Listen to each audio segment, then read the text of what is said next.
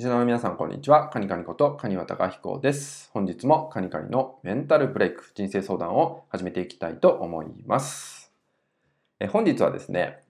自分自身の感覚を呼び戻してみるっていうね、お話をしていけたらなと思います。えー、感覚って聞くと、どんなことがね、イメージできるでしょうか？えー、おそらくね、いろんなことがね、思い浮かぶと思うんですね。もちろん体の感覚とかもそうだし、えー、五感とかね、五感の感覚とかもそうかもしれないし、まあ、頭の中でね、何かこう拾えるような感覚とか、いろんなね、イメージが膨らむんじゃないかなと思うんですけど、まあ、今日ね、お伝えしていくのは、これ、それら全て何でもいいと思います。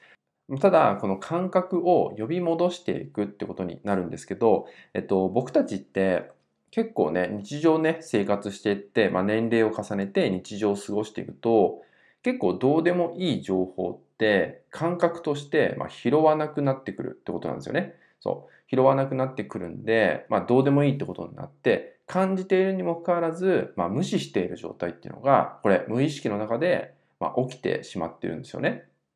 なので、その時にやっぱ呼び戻すって何かっていうと、あえて意識を向けていくってことなんですよ。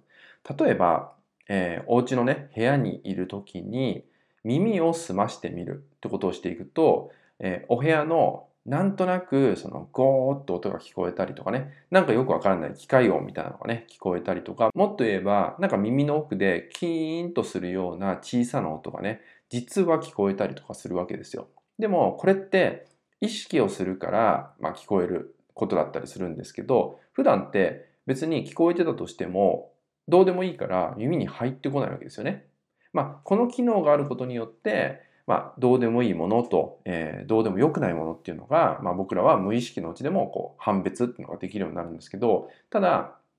忘れてはいけないんですよね。そういう些細な感覚もちゃんと拾えるような自分たちなんだっていうことがあるっていうのを、まあ、忘れてはいけないんですよってことになります。そう。それを日常生活の中に織り交ぜすぎてしまうと、なんとなく一日を過ごしちゃうとか、そう、なんとなく時間が過ぎ去っていっちゃうという感覚になって、えー、どこかで後悔をするなんてことも起きてしまうんで、何かね、こう一日の中で、まあ、ちょっとリラックスしてる時なんかに、一つ一つの感覚っていうのを、まあ、感じ取ってみる意識を向ける時間を、まあ、作っていただくだけでも、まあ、徐々にね、呼び戻ってくるような感覚が得られると思うので、ぜひね、あなたの中で感じる一つ一つの感覚っていうのを、えー、改めて感じ取る意識を向けてみるってことをね、えー、お時間作ってやっていただけたらと思います。